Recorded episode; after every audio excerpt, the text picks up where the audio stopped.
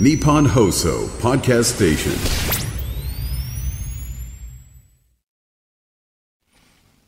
10月17日火曜日、時刻は午後3時半を回りました。FM93、AM1242、日本放送、ラジオでお聞きの皆さん、こんにちは、辛坊治郎です。パソコン、スマートフォンを使ってラジコでお聞きの皆さん、そしてポッドキャストでお聞きの皆さん、こんにちは。日本放送の増山さやかです。辛坊治郎ズームそこまで言うか。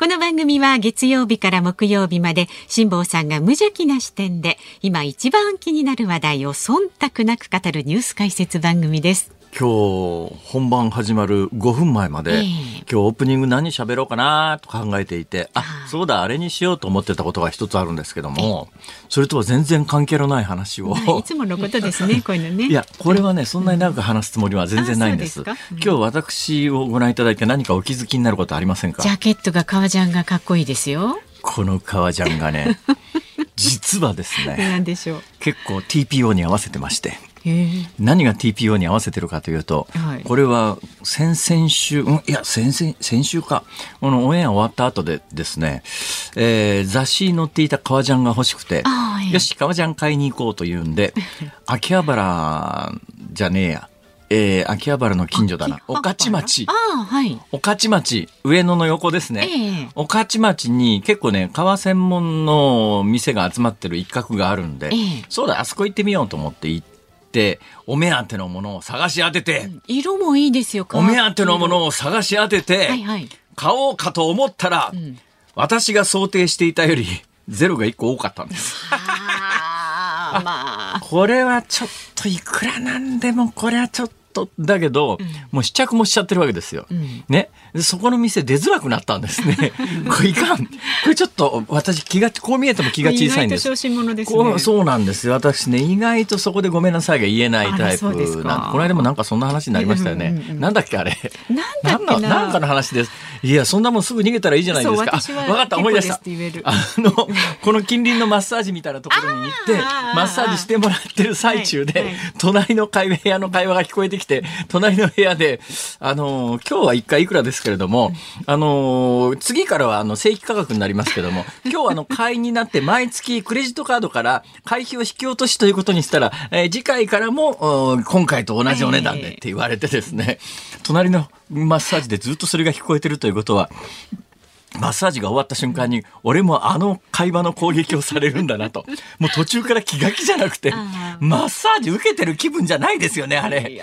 今は気持ちよくマッサージはされてるんだけれども、このマッサージが終わった瞬間にきっと、えーお客様、今日はいくらですけれども、次回からだと、あの、正規料金になっていくらですか、が、あの、今日会員になっていただくと、ね。あの、会費をま毎月、あの、クレジットカードから引き落としということになりますと、ええ。次回からも今回と同じお値段ですから、うん、会員になってくださいってええ。言われそうな気がするじゃないですか。まあ。それでその時になんて断ろうかと。この話を増山さんに翌日した瞬間に増山さんが、そんなの断ったらいいじゃない。結構です。できないんですよ、それが。そうですかなあ、困ったなあ、なんて言い訳です。嫌だなあと、そのがまたマッサージしてらっしゃる方がですね、とっても親切そうないい人っぽいのですよ。で、このいい人相手に、いや、僕もうあの、ちょっともうあの、一回でそう、次、なかなか来ないです。今日なんかお試し料金で 看板が出てたから安かったから来たんです。もう次来ませんって言えないじゃないですか。それはそれ、これはこれですよ。いや、だけどそこで会費、会員になったら、毎月雇用が小えが一定額が、あの、クレジットカードで引き落としされるわけですよ。で、私はね、後半、まあ1時間のコースで後半30分ぐらいずーっとなんて答えようかと思ってたら、もうマッサージに身が入らないこと、この上ないですね、これ。えええーまあ、この顛末期は、横へ置いといて。まあ、はい簡単なんですよ、この顛末期は。で最後に、まあ、まあ、簡単な話をするとですね、どうなったかというと、えーそのマッサージをしてくれてた女性が、やっぱり向こうも若干の負い目があるんでしょうね。ものすごく控えめに。隣で勧誘されてた人は男性が勧誘してたんですが、むっちゃ積極的に勧誘してたんで、これを断るのはなかなか、隣でマッサージ受けてたあの若い女性っぽい人は、でもね、断っていきましたけどね、あ、結構です。って 結構ですって言うんだと。思って。うんうん。で私の場合は嫌だな30分これどうしようかなと思ってたらそのお姉さんがすごい優しい口調で、はい。そんなにしつこくないんですよ。軽いとタッチで軽いトーンで会員になりませんかって言うから。あらよかったじゃないですか。もう、もう思わずなっちゃうかなと思ったんだけど、毎月いくらぐらいのことだったら、まあ、しょうがねえかと思ってええ、考えたんだけど、そのお姉さんの方から、誘い水をかけてきてくれてええ、私飛び込むときに、入り口であの、カルテみたいなやつ書かされたときはいに、大阪の自宅の住所を書いてたんですよ。ね、その若い女性は私が、あの、ここで働いてるということを知らないわけですね、当然。私は別にそんなこと一言も言ってませんからえその女性は、そのカルテを見ながら、あ、お客様、大阪の方ですね。となると、毎月ここへ来るということはまあちょっと考えられませんよねって向こうから言うもんだから、そ、そ、その通りです。僕僕はこの辺はめったに来ませんから。僕渡り船とはね。このことですね。そしたらそのお姉さんが、あ ええ、そうですよね。じゃあ会員になられても仕方がないですね。じゃあお会計どうぞっつって、あっさり終わっちゃったんで、やったラッキーよかった、マッサージしながらの会話ですぐそこでラジオやってますって言わなくてって。それでね、あの、うん、くぐり抜けたんだけども、その顛末を翌日お話し、えーを本番前に増山さんにしたところ、そんなの言葉でいいじゃんって、いや、それが私はできないんだって。ー 意外だわ。で、さっきの話ですよ。はいえー、御徒町の革ジャン屋行ってですね、その高い私が思っていたよりゼロ一つ違う高い革ジャンを試着して、なんかサイズ合わせみたいなことしちゃったんですよ。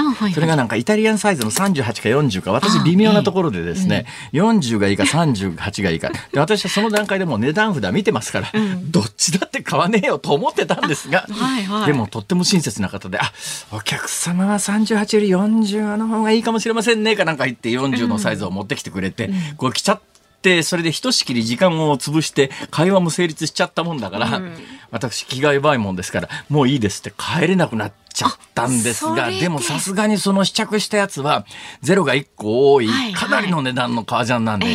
これは無理だわと思って、ええ。だなんか一つぐらい買わないと買えれないよなと思ったら、ええ。店頭にあの売り出しの特売品があってですね ここれはゼロがゼロが確実に一つ少ないので か。なりリーズナブルなんでととりあえずこれにしようなんか買わないと買えれないと思ったからこれくださいって言って買ったのがこの革ジャンです。えでもそれいいお買い物だと思いますよ。なんで買ったかというとですね、はいはい。この革ジャンちょっと秘密がありまして、TPO と申し上げました、はい。今日のタイミングで来た来てきたのには TPO があると申し上げました、ええはい。実はこの革ジャンはラクダ側なんです。中東産なんだと思います珍しいでしょ？私もねララククダ側って初めて聞いたんですよ。それで店頭でこれ安いから、安いからこれとりあえずこれ買って逃げちゃおうと思って、ふっとラベル剥がしラベル見て値段を確認してひっくり返して素材を確認したらラクダ側って書いてあってラクダ側えラクダ側の革ジャンなんてあんのか？初めて知りました。そもそもラクダ側がまあ、あの、結構ね、ややこしい革だと今ね、ワシントン条約で取引禁止になってたりなんかするややこしい。多分ね、安くで売られてますから、そんなもんではないはずで、ワシントン条約で引っかかるようなやつは、おそらくかなりの高額で取引されてるはずなんで大丈夫だとは思いますが、でも正直これをラクダ側というやつをオンエアで言っていいんだろうかと、ちょっと今一瞬考えながら喋ってるんですけども、言っちゃったものはしょうがないですね。まあそしましたから複数本に帰らず。そうですね。はい。えー、It is no use crying over spirit milk と言ってですね、ね。英語の格言を中学校の時に教わったと思います。はい。え、複水本に変わら、か帰らずを英語で言うと何かみたいな、あのよくあの、中学校時代の英語のテストに出たものでございます。それはともかくとしてラクダ側なんであす。で、一応今中東が、あの、いろんなニュースのね、えーホットポイントになってますから、やっぱりちょっと中東に関連したもので、はい、話題の中東で、あー。いうことで、という話を全然するつもりはなかったんですが、するつもりないのに、まあ、たっぷりと喋りますよね。ああそうですね。思えば結構いい時間になっていてもともと予定していた今日の話題はあ明日に持ち越しをさせていただきます。腐らないネタで明日でも大丈夫です。明日ですか、いやもうだいぶ危うくなっておりますけれども。じゃあ大丈夫です,、まあでも今日もねね。あのお家出る時に、うん。なんかあのずいぶん前にもらった健康食品みたいなやつをこうパッケージボール紙のパッケージ上げて、え えそろそろこれ食わないとまずいよなと思ったら、賞味期限が2022年9月だったんですね。22年。まあ2022年の9一年月か。前ね。でそれで、まあ、大丈夫だろうと思ってえー口にしてみたら、明らかに油が酸化してる味がしてですね。うわだもうでもあと19袋も残ってるしどうしようかな。今まだあの、棚の上に置いたっきりで、これから19日間連続してそれを食べると。いやいや良い子は真似しないようにねしてくださいねこれはね。やっぱね、食品ロスは減らさないといけないですよ。まあ、そのためには賞味期限の中で、そうないで食べるないで食べるね。でももう切れちゃったものはしょうがないしな。先言ってください。わかりました。さあズームそこまでその話じゃないですよ。あの、今日喋ろうと思ってたネタは全然違いますから。はい。大丈夫。楽しみにしてまあ明日ぐらいまでギリギリ持つんじゃないかな。腐るギリギリ前美味しかったりするものもありますからね。また結構、増山さんも適当なこと言いますね。そうですね。はいさあ、この後はえ昨日の夕方から今日この時間までのニュースを振り返るズームフラッシュ。で、4時台は今年3月にね、今お話にありました NHK を退職されたフリーアナウンサーの武田真一さんにメディア不信、そして今あるべきマスコミの姿勢について伺います。で5時台は、えー取り上げるニュースガザ地区の危機人道回廊の設置と外交の行方はという話題でえ東海大学教授のアルモーメン・アブドーラさんスタジオ生出演です番組では今日もラジオの前のあなたからのご意見お待ちしております。そして番組のエンディングでお送りするズームオンミュージックリクエスト。ラジオの前のあなたが選んだ一曲お送りしますが、リクエストのお題、今日はいかがいたしましょうか？ラクダ川の革ジャンを着た時に聞きたい曲。難しすぎる。ラクダ側の革ジャンを着た時に聞きたい曲。覗く月の砂漠。ああ、そうですね。覗く月の砂漠。ちょっと難しいですけれども、まあ、頑張ってね。選曲の理由も書いて送ってください。で、今日はちょっと確かに難しいな。難しいですよ難しい。まあでも発想豊かなね、リスナーの方多いんで。ショーのマヨとかね。なんか雰囲気で言うと。なんとなはいはいく中東系の感じがするじゃないですか。多分、ショーのマヨさんと中東は何の関係もないと思いますが。はい。まあちょっと考えてみてください。で、今日は4時台後半にあの選曲していきたいと思いますので、いつもよりね、ちょっと早めに。よろしくお願いしはい、ます。選曲の理由も書いて送ってください。メールで送ってくださる方は z o o m zoom アットマークそうか今日は5時台に1242ドットコム。アブドーラさん出演なんだ。そうなんですよ。ですからちょっとね早めに。アブドーラさん。何ですか？言いたいだけでしょその口のね。そうなんです。なんかこあアブドーラ。ザ。ね。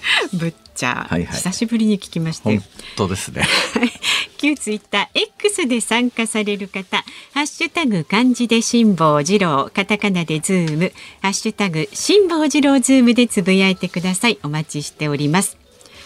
さあでは続きまして、ガイタメドットコムプレゼンツマーケットインフォメーションです。東京株式市場日経平均株価は昨日と比べまして381円26銭高い3万2040円29銭で取引を終えました。トピックスは前日と比べて18.54ポイント高い2292.08で取引を終えました。円相場は1ドル149円50銭付近で取引されています。東京市場の円相場はドルに対して15銭程度の小幅な値動きにとどまっています。アメリカの長期金利が上昇したことで一時149円63銭前後まで弱含みましたが政府日銀による円買い介入への警戒感から下げ渋っています。海外市場ではアメリカの小売業の売上高や鉱工業生産など経済動向を見極める上で重要な経済指標の結果に注目が集まります。またアメリカのバイデン大統領が明日イスラエルへ訪問することが明らかになるなど引き続き中東情勢への続報に注意が必要です。ガイタメドットコムプレゼンツマーケットインフォメーションでした。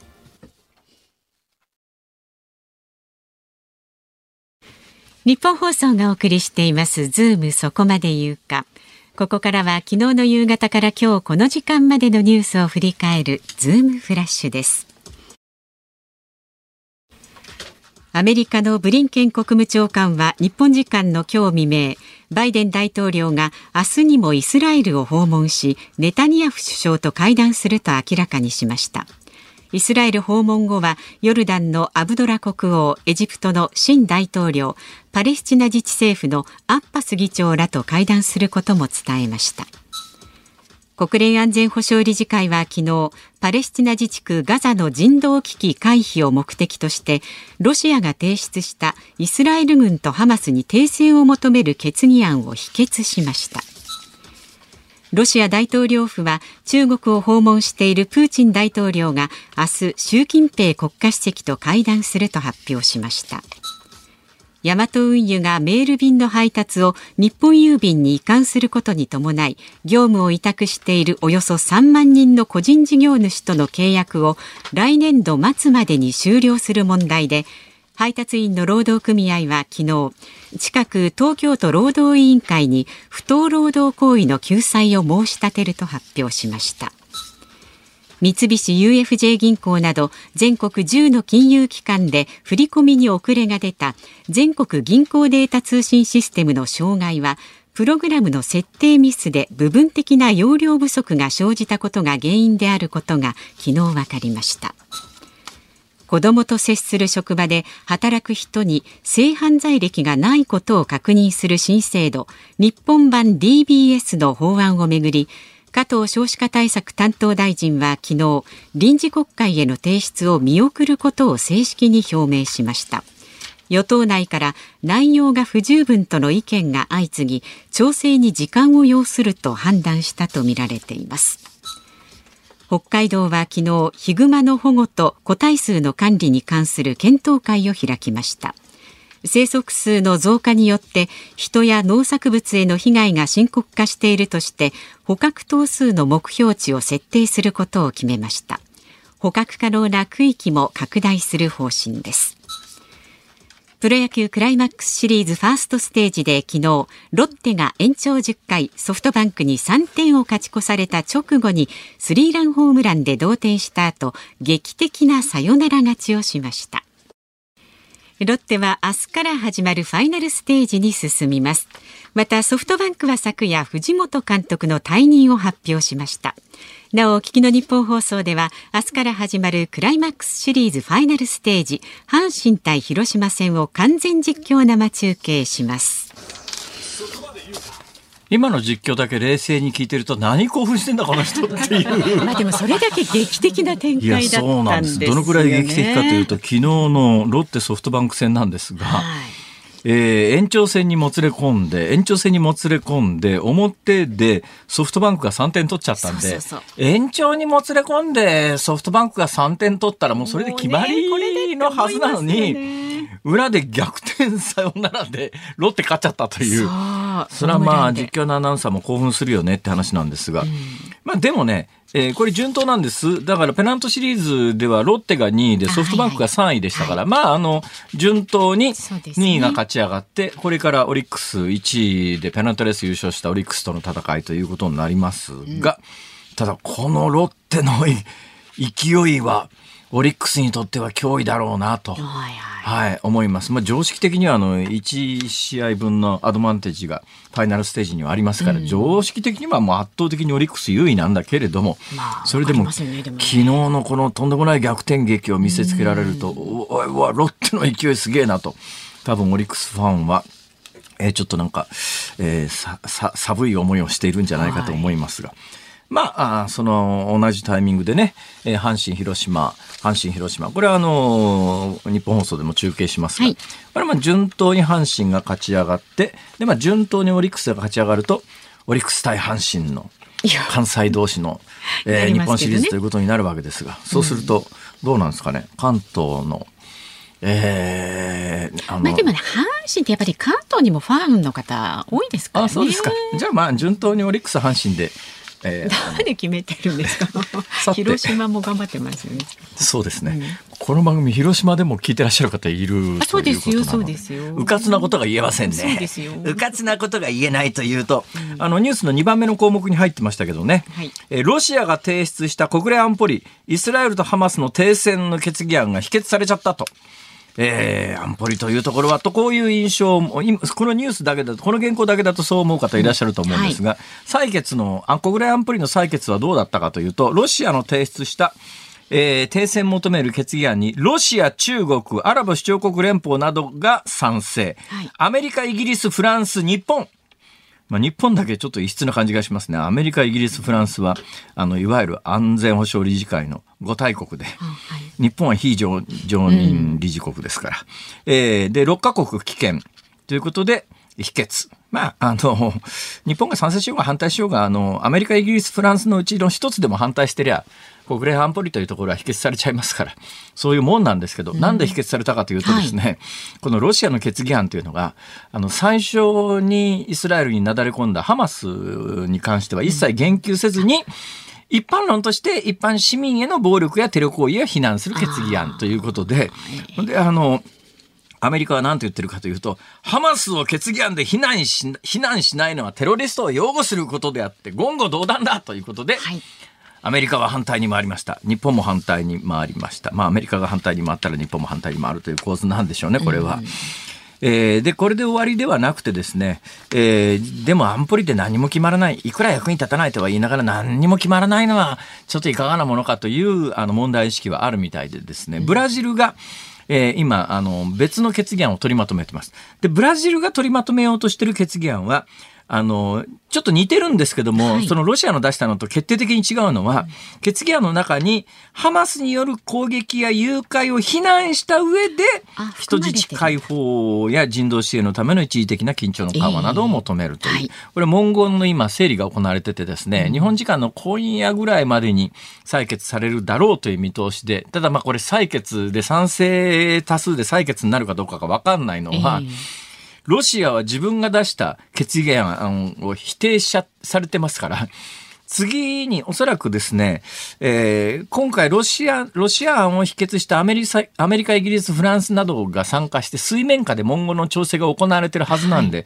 おそらくブラジルが出してくる決議案に関して言うと、えーアメリカ、フランス、イギリス、日本などは賛成に回ると思うんだけども、えー先に出したロシアの決議案否決されちゃってるという手前があって、で、その決議案の中でハマスによる攻撃、誘拐を非難するという文言が入ってるんで、もしかすると、えーまあ、パレスチナ等々のアラブ勢力に配慮するロシア、中国あたりの動向、特にあの最初の決議案を否決されちゃってるロシアあたりがその決議案に賛成するのかどうなのか。結局これ否決されちゃうと、まあ、さっき言ったようにあの5大国のアメリカあじゃないアメリカイギリスフランスロシア中国のどこか一つでも反対すれば決議案は採択されませんから。だからまあブラジルがあの今後出す今出そうとしている決議案に関して水面下で調整は行われているけれども国連安保理としてこの問題に対して、えー足並みの揃った対応ができるかどうかというのは、まだ今このタイミングでも、まあ、残り時間はあと1日もないですはいはいっていう、そういうタイミングには差し掛かってますけどね、ちょっとなかなか見通せないというのが現実です。はい。あ、以上でよろしいですか？えーまだいくらでも全部喋ろうと思うと喋りますけど、どのくらいありますか？あとうーん、三十秒。30秒ええヒグマ、ヒグマね、そう。皆さん知ってますか？これはあの常識の話ですが、はい。ツキノワグマっていう、いわゆる一般的に本州でクマと言われているものは、北海道にはいません。で、北海道にいるのはヒグマです。ヒグマは本州にはいません。えあれ？本州にいるのは月のツキノワグマです。はい。クマというと日本にはツキノワグマとヒグマと2種類しかないんですがヒグマは北海道にしかいないし、うんえーツキノワグマは本州にしかいません。はいサイズも凶暴性も全く違います。もうひ北海道のヒグマはとっても恐ろしいです。強いと。はい。あ、ちょうどいいお時間になりました。ズームフラッシュでした。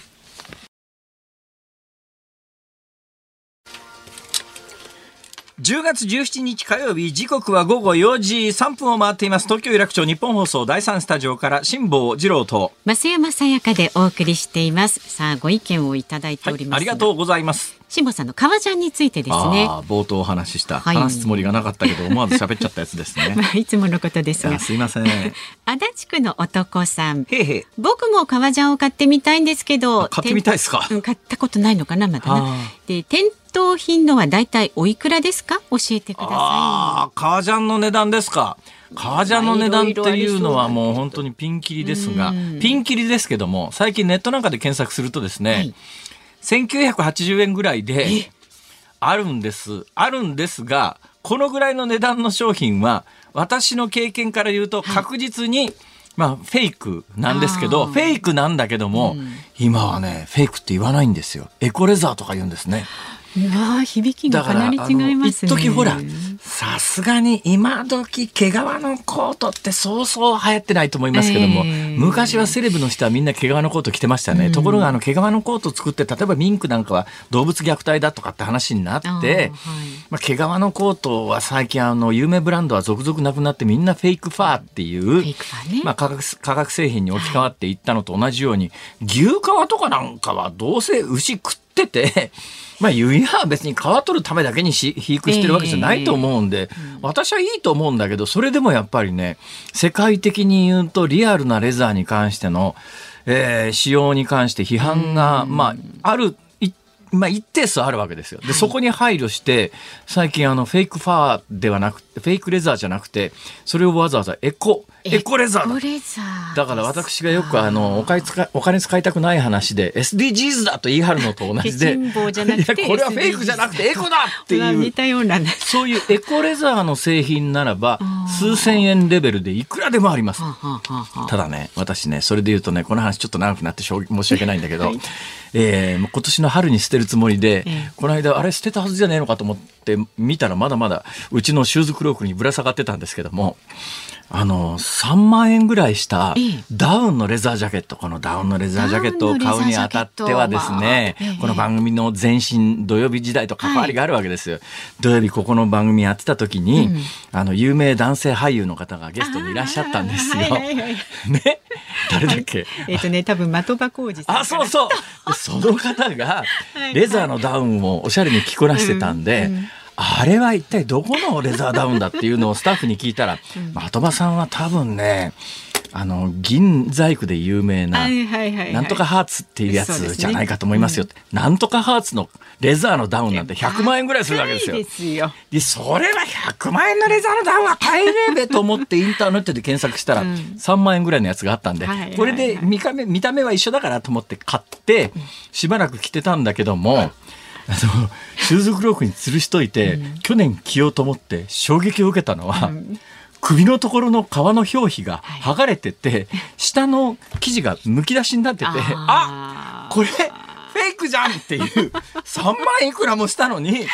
だから今のフェイクレザーとかエコレザーって何年も経って劣化してきたら分かりますしそれは火でも燃やしは分かりますけどそうでないとまず分かんないレベルになってますね。で私はもう本物だというのを信じて3万いくらも出して買ったのにすげえ衝撃で。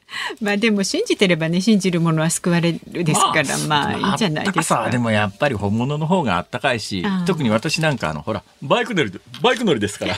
まあ原付だけど 原付だけどバイク乗りですから、ね。転倒した時のリスクを考えると、やっぱりリアルのレザーの皮の厚いレザーはねあー体を守る意味でも全くあのフェイクのやつとはなるほどなるほど。性能が違いますから。うん。だからまあ必需品だったりするんですが、うん。まあお答えは、あの、エコレザーなら1980円ぐらいからあります。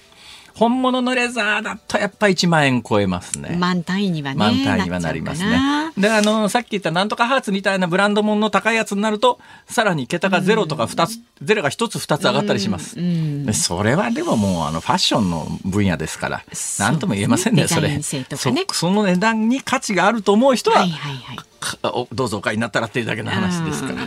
まあちょっとご自分にねあったあの、まあそんな感じです。よく選んでみてください。えーご意見別にバイクに乗らないんだったらエコファーで大丈夫だと思います。見か見た目はもうほぼわかりません今、うん。それもありですよね一つの選択ね。そのだからエコファーだと言って売ってくれりゃいいんだけどね。私みたいに リアルレザーだと信じて買ってそうね。数年着て「え なんだよこれ」まあ騙されたからね。返すだますごいだ。だけどもうその段階で返すわけいかないじゃないですか。どこで買ったかも覚えてないし まあまあ。そんなこともありますからお気をつけください。よくお考えになってください。何考えるんだ いやご自分やったもん。何も考えずに喋るのやめてくださいそれことないですよ。アナウンス室長足立区の男さんの気持ちになって、そうまだまだねあなたからのご意見お待ちしてますよ。メールは z o o m zoom アットマーク一二四二ドットコム。番組の感想旧ツイッター X でもつぶやいてください。ハッシュタグ辛坊治郎ズームでつぶやいてください。で今日のズームミュージックリクエストのお題はラクダ革の革ジャンを着た時に聞きたい曲です。お待ちしております。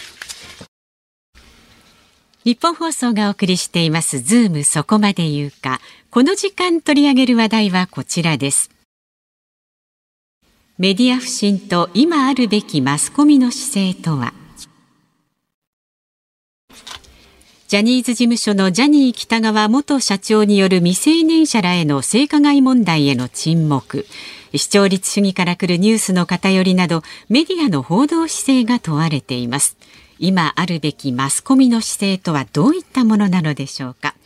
今日は元 NHK アナウンサーの武田真一さんをゲストにお迎えいたしました。どうぞよろしくお願いいたします。よろしくお願いします。お忙しい中ありがとうございます。ありがとうございます。えー武田真一さんだと今の今まで思ってましたが武田真一さんなんですか、あはいそうなんです武田。に濁りのない武田です。武田武田武田。どこのご出身ですか？えー熊本です。熊本、はい。熊本のどの辺ですか？熊本の、えー僕は育ったのは熊本市なんですけれども、はいはい。母は天草というところで、天草ですか、えーで父は阿蘇なんですよあそう。だから山と海のちょうど中間です ああそうってちょっと。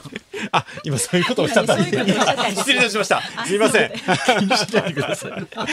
気にしないでください。大丈夫です。いいですよ。大丈夫です。まだちょっとバラエティの感覚ついていけないそう決してバラエティのレベルじゃないと思いますが。いいですね。武田さん。あの、新鮮です。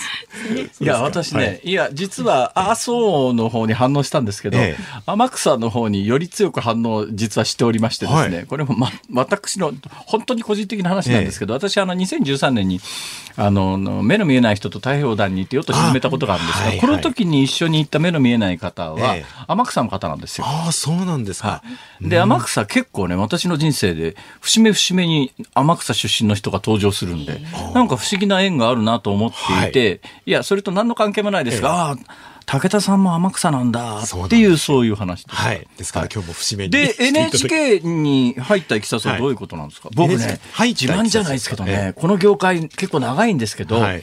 NHK 全く接点がないんです。大学の同級生で同じクラスのやつが2人 NHK 入りまして、一、はい。つはドラマで峰島君というのがいて、もう一人はあの長年カメラマンやってたんですが、その2人だけ NHK に入ったやつがいるんですけど、ええ。私のうちのクラスは。はい。だけど、あの、まあ、民放各局、東京も大阪もそこそこ1回くらいは出たことあるんですけど、NHK は一切声がかかってないっていうか、縁がないというか、そんなことをアピールして何になるって話なんですいやそれ大変だからなんか NHK のすごく新鮮で、NHK に、あの、どういういきさつで入入入局っつうんですか、入社っつうんですか？もうでも33年前の話なんで、ええ。あのまあ今更っていう感じもするんですけれども、あの僕広告代理店に入りたかったんですよ。電通か博ほど、そうで。で電通に入りたかったんです、ね。学どこですか？大学は筑波大学です。あ、筑波ですか。はい。ほうほう、ほいで？だから、あの、まあ、都会のね、ああいうキラキラした、そういうところに憧れて、なんかええ30年前の筑波って今もまあ多少多少今は垢抜けてますけど30年前の筑波って何にもなかったらしいですね。本当何にもなかったですね。だからええ。学生で真面目な学生っていうかまあ筑波の人って真面目に勉強する人多いんえええでえあの筑波にこもってると なんか別世界ですよねあそこ。そうですね。だから、あの、僕も熊本から出てきて、えで、夜行列車でね、はい。あの、ずっと高校卒業して、ええ。で、東京に出てきたんですけど、ええ。そこから常磐線に乗り換えて、はい。で、筑波に向かうと、だんだんあの、熊本に風景が近づいてくるんですよ。それが結構ねショックで、はああ、そっか。あせっかく東京に勉強に来たと思ったら。東京に行ったと思ってたんですけど、ええあ、つくば、でも、今思うと、そのやっぱ寂しさみたいなものがええ、すごく大事だったなと思ってまして。それでまああの広告代理店目指して、そうですでまあそれは失敗したんですか就職試験は？まあそうですね。簡単に言うとはい、簡単に言うと失敗しました。でも NHK もそう簡単には入れてくんないでしょ。特に NHK のアナウンサーってどうなんですか？ねで、アナウンサーになれるとは全然思ってなかったので、なんかアナウンンス研究会とかにいたんですか？いや、あの、そういうのに入ってなかったです。ええはい。あの、バンドやったり、演劇やったり。バンド？パートは？パートは、あの、ギターだったんですが、ギタええ、あの、そのうち、やっぱりバンドのサークルとかってみんな音楽へのこだわりが強いから、ええ。どんどんこう、いがみ合って、あの、ー。バラバラになってんですね。まあ学生バンド空中分解する話はよく聞きますね。だからはい最後は一人であの弾き語りで歌ってました。弾き語りで？今でもなんかあのギター渡したらいきなりなんか歌えたりなんかするいや、あの、家では弾けるんですけど、オンエアで何回か、あの、やってみた披露する機会があったんですけど、え必ず間違えるんですよ。なんか、弾けなくなっちゃうんですよね。やっぱりそれって、ええテレビ向いてないんじゃないですか。こんなに長年も続けてらっしゃる。いやでもそう思います。いやいやそれでじゃあなんでアナウンサーなんですか？それでディレクターになりたいと思って、ほあのーまあ、受験してたんで一すけど。般職で受けた？そうです。で、当時は、あのー NHK の採用方針が、ええアナウンサー志望の人だけじゃなくてディレクターとか記者志望のものから、あの、何人か採用するっていう、はあそういう方針だったんですね。ええええええだから僕の同期は、あのーまあ、ちょっと正確にはわからないですけど、多分半分以上は他の職種あ、希望そうですか。いや、確かにね、私の大学の同級生も、ええ。そいつ一般職で受けたはずなのに、ええ。採用がカメラマンって、それ採用カメラマンで、ええ定年退職までカメラにいましたよ。そうですね。そういうことってあるんですね、NHK も。ずっと、あの、その職種で採最初に用されたら、職種採用された職種が定年まで行くんですか？そうですね。基本的にはそうですね。これで最終的には、あの、アナウンサーで採用ですか？アナウンサーで採用しますって内定の電話で言われまで、した。アナウンサーで採用っていうことになると、どこに行くんですか？いきなり。いきなりまずはと地方局です地方局ですか、それって決まってるんですか？どこから始まるとかって。あのーまあ、決まってはもちろんないんですけれども、ええあのー大体全然関係ないところにやられるんですが、ええ僕の場合は初任地が熊本だったんですよ。ほ出身それは別になんか配慮されたというよりはたまたまなんですかね。そうですね。僕らの同期はたまたまそういう人事の方針何年いらっしゃったんですかか熊本に？熊本は4年いました。熊本4年。はいそっから？で、松山に行きまして、松山と愛媛の、はい。愛媛の松山にはい3年いはいて、愛媛の松山さんの、はい。それで7年。7年。ええ。大体どうなんですか？その辺でもう、あの、東京に上がってこられる組と、地方生涯回る組と分かれたりするんですか？すうーん、そうですね。うーん、まあ。み、んなが東京に戻ってこられるわけじゃないんでしょ？そうですね。どのくらいの比率なんですか？東京に戻ってこられるのは。まあ、さすがに30年も勤めてたら、あの、最終的にはみんな、あの、必ずどっかのタイミングで東京には来るんですけれども、あのね、私ね、NHK の台風中継なんか見るの好きなんですよ。NHK の台風中継のローカル中継見てて、明らかに失敗するやついるんですよ。うわ下手こいつみたいな、そういう楽印を押されちゃうと絶対上がってこられないとかそういうのないんですか？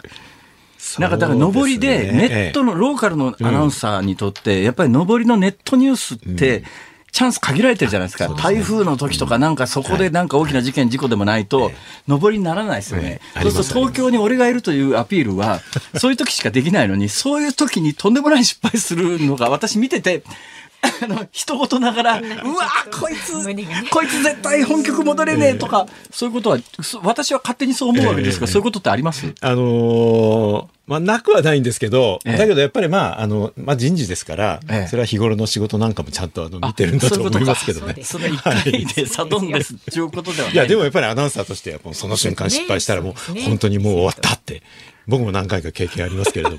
ああります？ありますありますあ、ずく終わんなかったんですね。何年目ですか、東京戻ってきたの？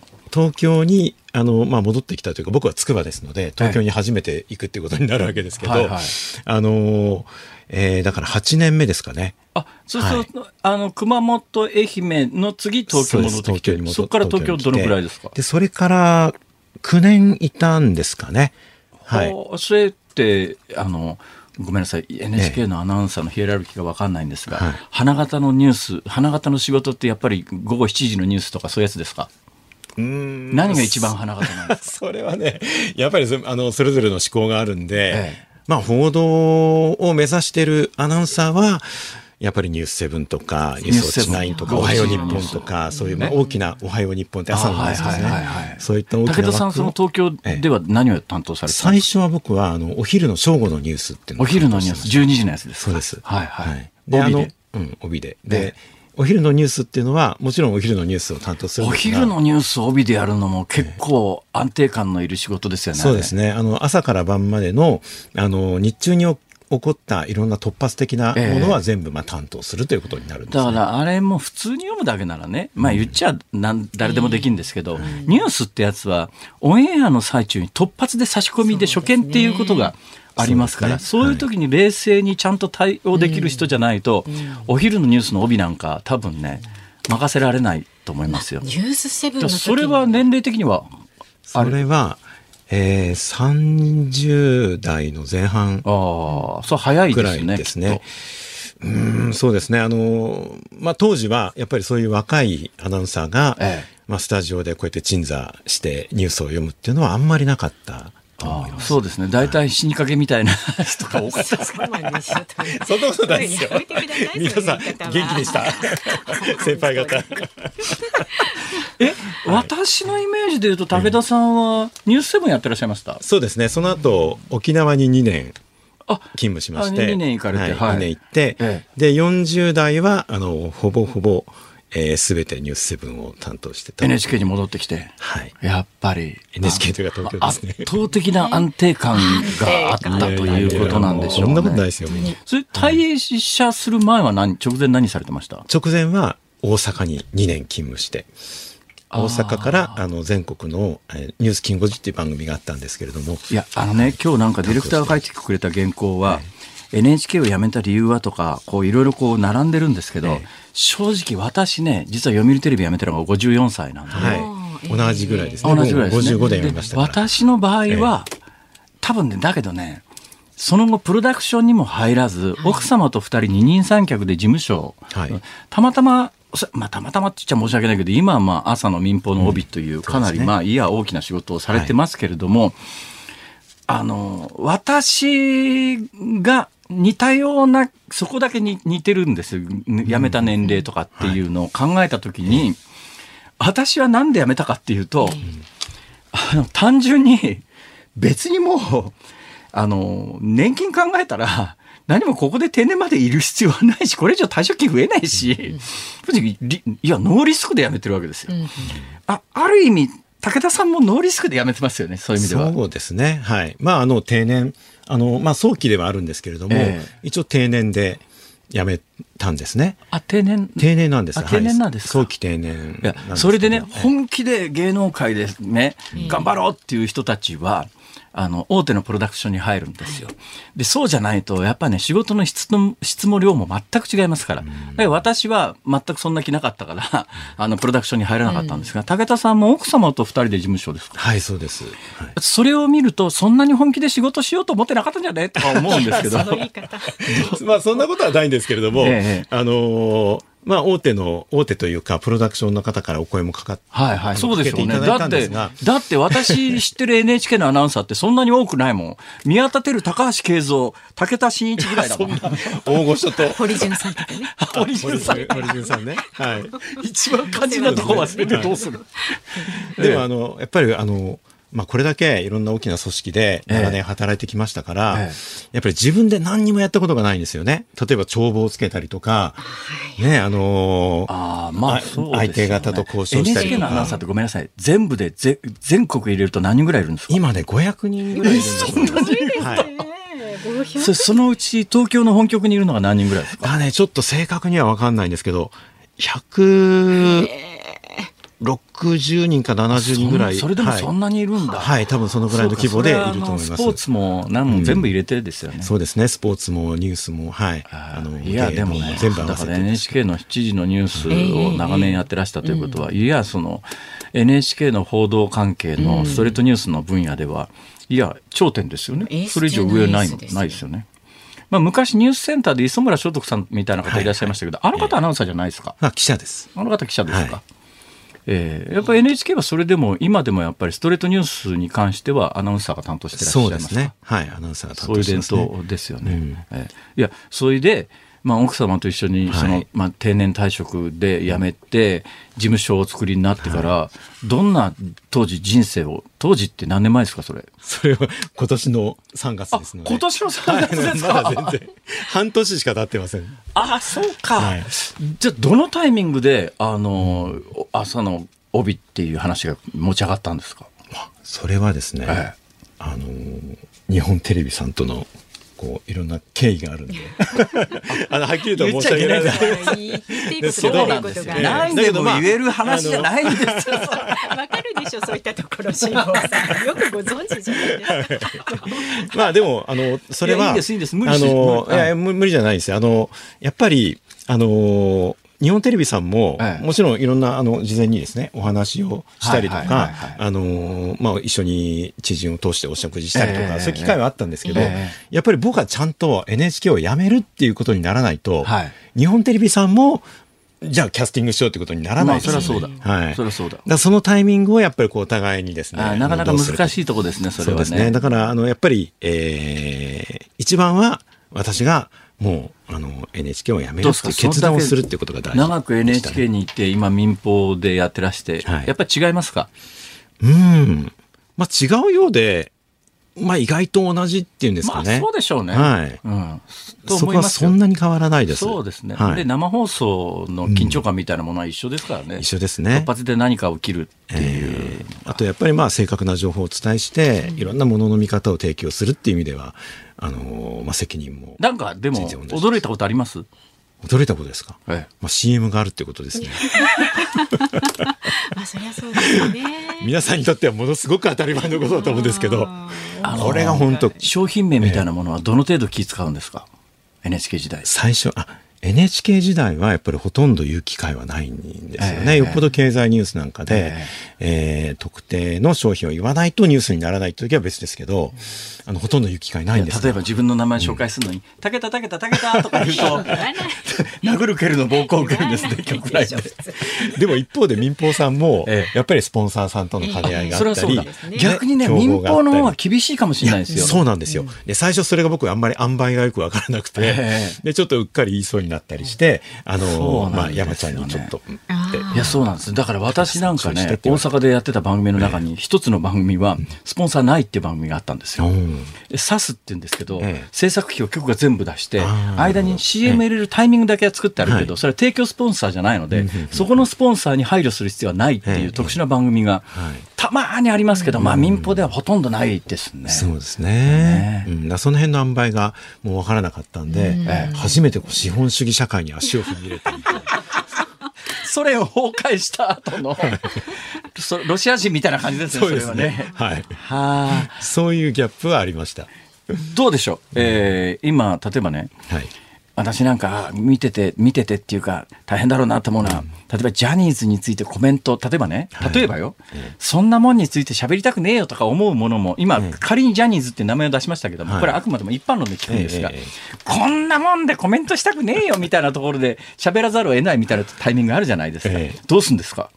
そういう感覚はあんまりないんですよね。はあ。これ多分やっぱり長年ニュースやってきてて、えで、NHK のニュースやっても、やっぱりあらゆることを扱うんですよ。はいはい。それが僕はニュースだと思っているので、ええあのーまあ、芸能ニュースだから、あー嫌だとか、えうん、なんか国際ニュースとか政治のニュースの方がなんかかっこいいとかですね、あんまりそういう感覚は全然ないんですね。これからあのまあちょっと今月金帯だとなかなか他にやりたいことっちゅうても忙しくてできないと思いますけども、ええ。なんか生涯の間にやってみたいようなことあります？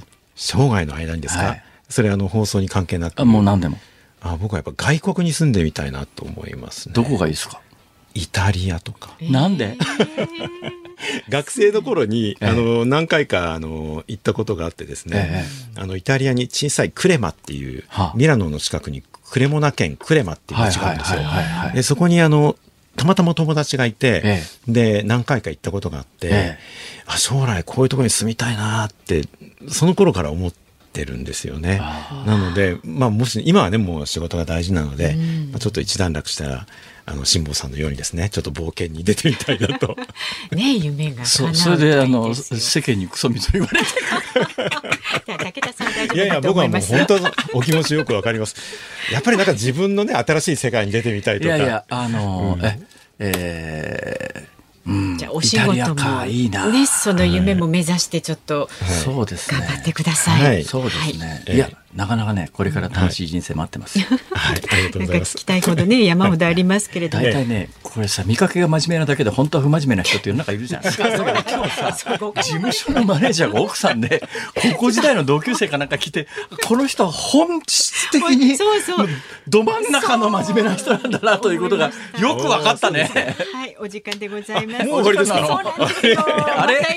メディア論じゃなかったですか、今日は。アナウンサーの武田真一さんでした。ありがとうございまし。たたまた呼んでください。こちらこそ。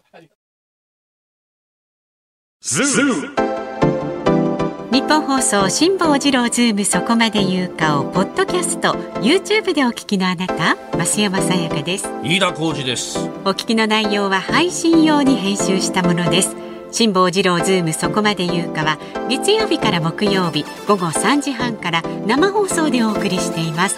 ラジオの FM93 AM1242 に加えてラジコでもお聞きいただけますよ。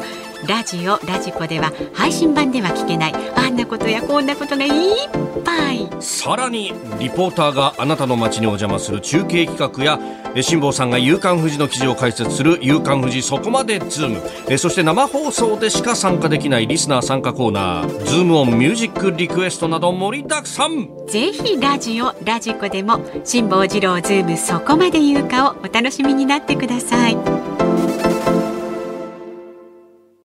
ニッポン放送がお送りしています。辛坊治郎ズームそこまで言うか。この時間取り上げるのはこちらです。ガザ地区の危機人道回廊の設置と外交の行方は？イスラム組織ハマスへの報復としてイスラエルによるガザ地区への地上侵攻の可能性が高まっています。ガザ地区では100万人が空爆や退避によって自宅を追われたとみられ人道危機が深刻化する中隣国エジプトとの間に人道回廊を設置することをめぐって関係国の調整が続いています。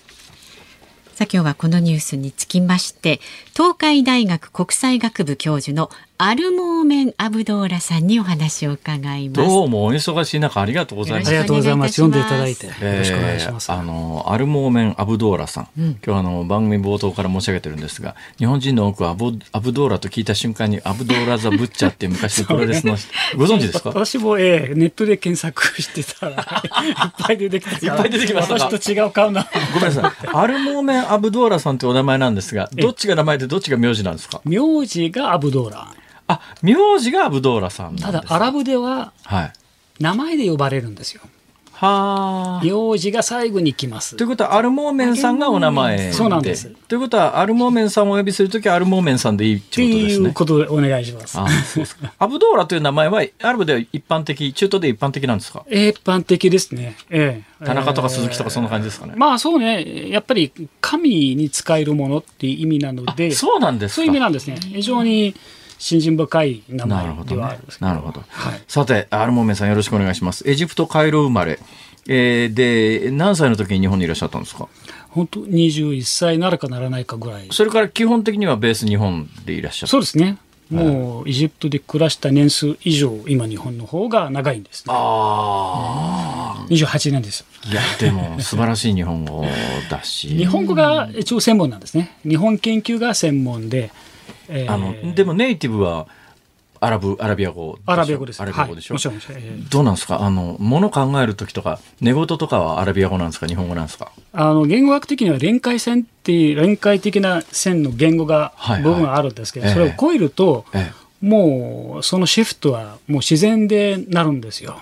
え。で今どっちで、どっちでも可能なんだ っていうことがごちゃ混ぜになっていて、ちょっと伺うんですけども。ただ変換はないんです。あの、まあ、ちょっと、日本人の多くもちょっとなかなか正確には理解してないんですが、アラブっていうのは、要するにアラビア語を喋る人たちっていう意味ですよね。はいそうすると、パレスチナの今回、あの、ガザ地区にお住まいの方は、アアラブ人というのでいいいいんですか？はい。アラブ人どうなんですか？その、ガザで喋られ、喋、喋られているっていうか、一般的なアラビア語はい。と、えーエジプトで、まあ、あの、えーアルモーメンさんがお話になってるアラビア語は、基本同じですか？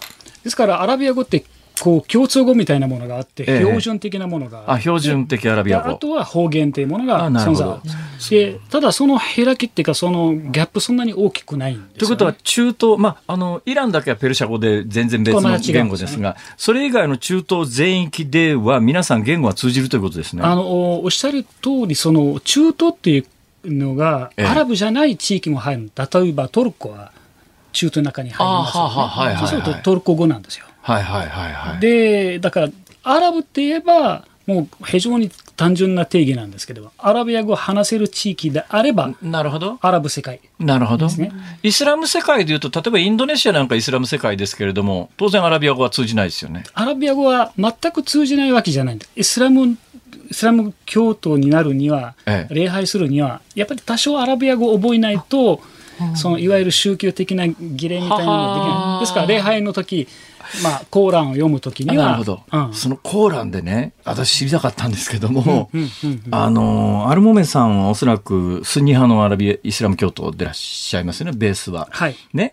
それでたイランとか今最近ちょっとあの話題になってるイスラエルの北側にあるシリアのヒズボラみたいなところはシーア派じゃないですか。シーア派のコーランと、えースンニ派のコーランは違うものなんこれはですかねすごくすごくいい質問なんですけどはも、あのコーランの違い全くないんです。それからスンニ派、シー派っていうのは、ええこれあ時代歴史の中で政治的なはい分断によってなったわけですね。はあ、はあ、だから信仰上はええ分断はないんです。違いはないんです。神はアッラであって、ええその預言者はムハンマド。こええれは変わりません。ええなので、二つのコーランなんて、これはありえないわけえです。コーランは一つということです。一つですただね、だけど私、パキスタンかなんか行った時に、うんうんうんあのーまあ、シーア派の方がいらっしゃって、はいベーススンニ派の方なんですけども、はいはいシーア派の方って、あの、まあ、儀式で鎖で体をこう打ちながら街歩いたりしますよね。それ見てるスンニ私の知り合いのスンニ派の人は、結構あの違和感のある目線で見てて、同じイスラム教徒なんだけど、やっぱりシーア派とスンニ派の間には結構な溝があるような気もするんですね、それは私のそれ感覚で。は。それは要するに信仰上は溝はないけれども、ええ。例えば何らかのその習慣的なものとか、はいはい。地域的なこの風土的な違いとか、ええ。プラスはあるかもしれないけど基本となるものは全くないですね。なるほど。で礼拝例えば多少少し、まあ、違ったりする部分もあるかもしれないけれども、この信仰っていう部分にはあの逆に要するにイスラム教っていうのはいろんなイスラム教があってはならないんですよ。やもうシンプルに。なるほど。これいや、この話ちょっとしだすと長くなるんですけども、これ、この件に関して最後の質問なんですけど、それで言うとちょっと疑問が生じるのは、あの、イランって、えーペルシャ語っていう、まあ、アラビア語と全く違う言語ですよね。まあ、はい文字は一緒みたいですけども。ああ、よくご存知で。お同だけど、ペルシャ語って全く違う言語ですよねはいはいはい。だけど、ペルシャの人たちは、イランの人たちは、コーランはアラビア語で読むんですか？アラビア語でも読むんですよね。で、アラビア語は、コーランはアラビア語でなければならないんです。は聖典聖書として、これはあの、い、わゆるキリスト教と違うんです。ええアラビア語でなければコーランにはならない。で、プラス翻訳本があるんです。ただ、これはあくまで翻訳本なんです。あ原点じゃないということですね。原点じゃないということは、まあ、イスラム教徒たるべき人は、基本、アラビア語でコーランを読まないといけないということです、おっしゃる。そうとなると、イスラム、中東、アラブ、重ねるものっていうのは、はいはいアラビア語です。あなるほど。プラスは、もちろんイスラムです。どうなんですか？あの、そのアラブ全体の空気感なんですけども、最近イスラエルって急激に、もともとイスラエル建国した時には、そんなの認められるかよって言って、地中海にみんなでこう蹴落とすっていうのがまあ周辺のアラブの国の、まあいや、スタンスだったのが、最近いくつかの国がイスラエルと国交を結び、今、その、あの、スニ派というか、イスラム教の総本山的なサウジアラビアですら水面下でイスラエルと関係を結ぼうというような動きがあることについて、標準的なアラブの人たちってすごい違和感とかないんですかね？違和感はもう非常にあるんですね。それから、えーまあ、いわゆる国交正常化っていうのは、はい。政府が国交正常化、これは利害関係のもとでやってるんですけど、え国民は全く別なんですえね。ええでエジプトに行っていただくと、エジプト最も長くこのイスラエルと付き合ってて、そうですね。エジプトはかなり初期から和平条約を持ってるわけですよね。はいはいしかし、国民レベルでは全く交流ないんです。はあ。そしてあの敵視しているっていうところって言ったら、まあ、敵視してるんでしょうね、実際にでは。今回ね、あの話題になってるガザ地区ってありますね。で、まあ、ええガザ地区で人道回廊を作ろうって話になって、もともとガザっていうところは、第四次中東戦争までエジプト領だったところですよね。でね第四次中東戦争の結果、イスラエル領になって、そこにまあ、いや、200万人ぐらいのパレスチナ人、ああの、アラビア語を話す人たちがこう、押し込まれて、はいまあ、人口過密な中で、17年がずっと、まあ、で今回ね、人道回廊を作るっていう時に、エジプト側にフェンス開けて、そっちから物資を入れるとか、そこから難民を出すみたいなことを、まあ、言われてるじゃないですか。そうすると、その、ガザ地区の難民の人たちが、エジプトにドーンと100万人単位で流入してくる可能性がありますよね。これ、エジプトの人はどう見てんですか？これ、まずエジプト政府は正式にはもう大反対ですね。を受け入れないということなんですよね。だから今少し支援が遅れてるんですよ実際にはね。ただ公式には今日あたりのニュースで言うと、エジプト側はフェンスを開けるつもりなんだけども、数時間。ガザ地区の側が、あの、閉じたまんまだっていう。数時間にあのけ検問所みたいなところがあるんですよ、はいはいはい。ラファ検問所なんですけども、はいはいはい。これはまあ確かにこれはこれしか通過できないんですけど、ええ。これ数時間は例えば外国籍のいわゆる人たち、あそこに今回のその、えーいわゆる攻撃でええ。足止めになっている外国の方いるんですけども、ええ。そこを救出するためには数時間は空けると。エジプト政府は言っている。えでまだあのいわゆるこのガザ側はであとイスラエルとの調整ははいはい。つかないんですよ、ええいわゆる空爆が続いている限り、ええ当然開けられないわけですよね。はあはだけどそれそこが例えば今度は避難民を受け入れるとか人道回廊をエジプトの方向に向かわせるとかっていうのはエジプト、まあ、国民も含めてだって突対然何十万人とか100万人規模の難民がエジプト国内にどーっとそこの。あれっては新しい話じゃないんですよ。あもともと、まあ、以前の政権のムバーラク大統領で、はいはいはい結局、シナイ半島にええなんとかガザのあの人たち住まわせる方法はないかって。えー今ちょっと頭の中に地理を思い浮かべていただきたいんですが、ガザというところの南にシナイ半島っていう三角形の、まあ、大きな半島があるんですけど、このシナイ半島っていうのが砂漠地帯ですね、砂漠地帯ね基本的に。はいすまあ、いや、イスラエルの立場からすると、そのガザ地区の200万人をシナイ半島、エジプト側とに、でシナイ半島ってて基本的にエジプトの中心の回路からするとかなり離れてる。ねかなり離れてるんで、あそこに、あの、要するにパレスチナの人たち住まわせばいいいいだろうっていう定流があるっていうことですね。とででこれ何でもこの話あって当然もう大拒否ですよね。はい。まあエジプトからすればなんで俺うちの国でって話ですよね。そうなんです。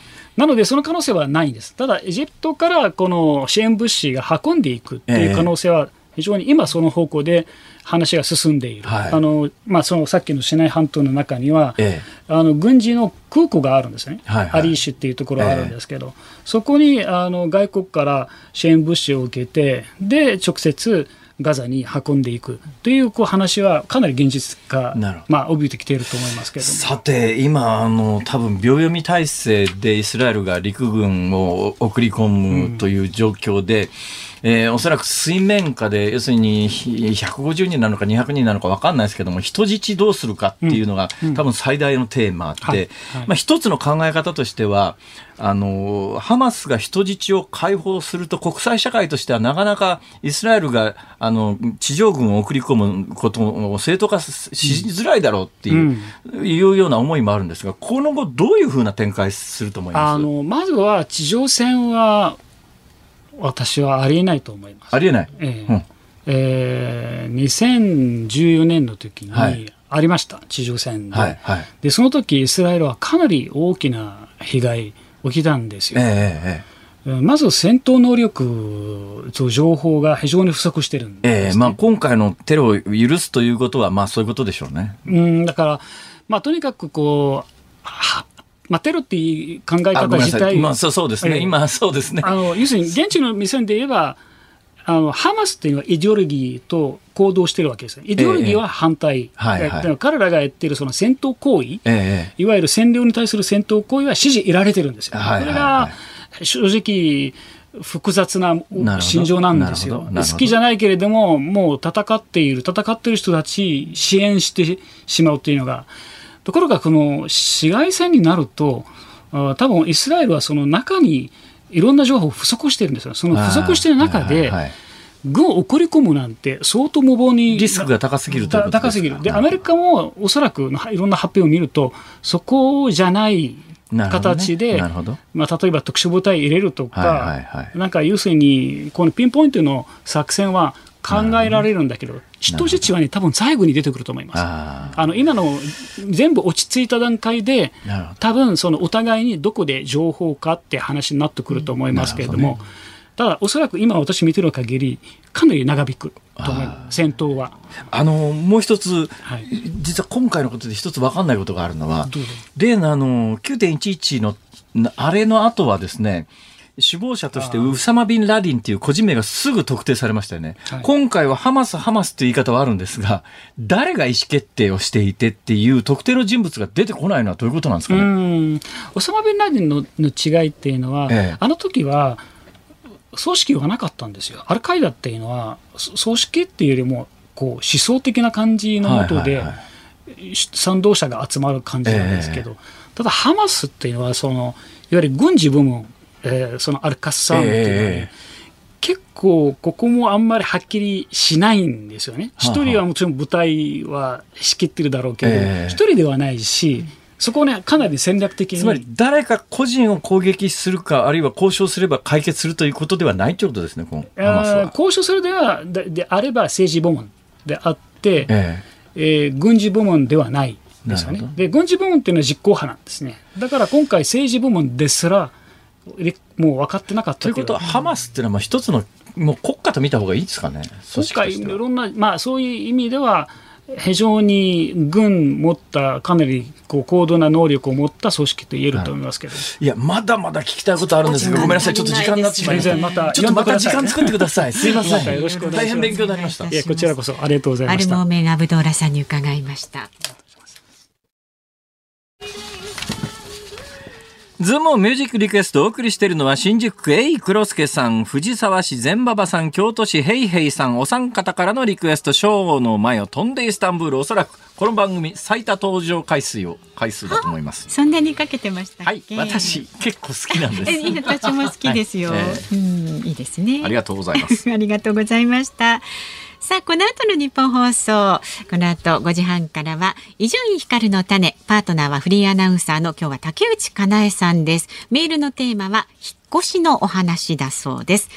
明日の朝6時からの飯田浩二の OK 工事アップ。コメンテーターは明治大学教授で経済学者の飯田康之さん。そして、元日本銀行政策委員会審議員 PWC コンサルティング合同会社チーフエコノミストの片岡剛志さん。取り上げるニュースが、中国主導の一帯一路、えー国際協力サミットフォーラム開催など、そしてこの番組辛坊治郎ズームそこまで言うかは政治ジャーナリストの田崎史郎さんと政府の経済対策に向けた自民党提言案の全容についてズームしていきます。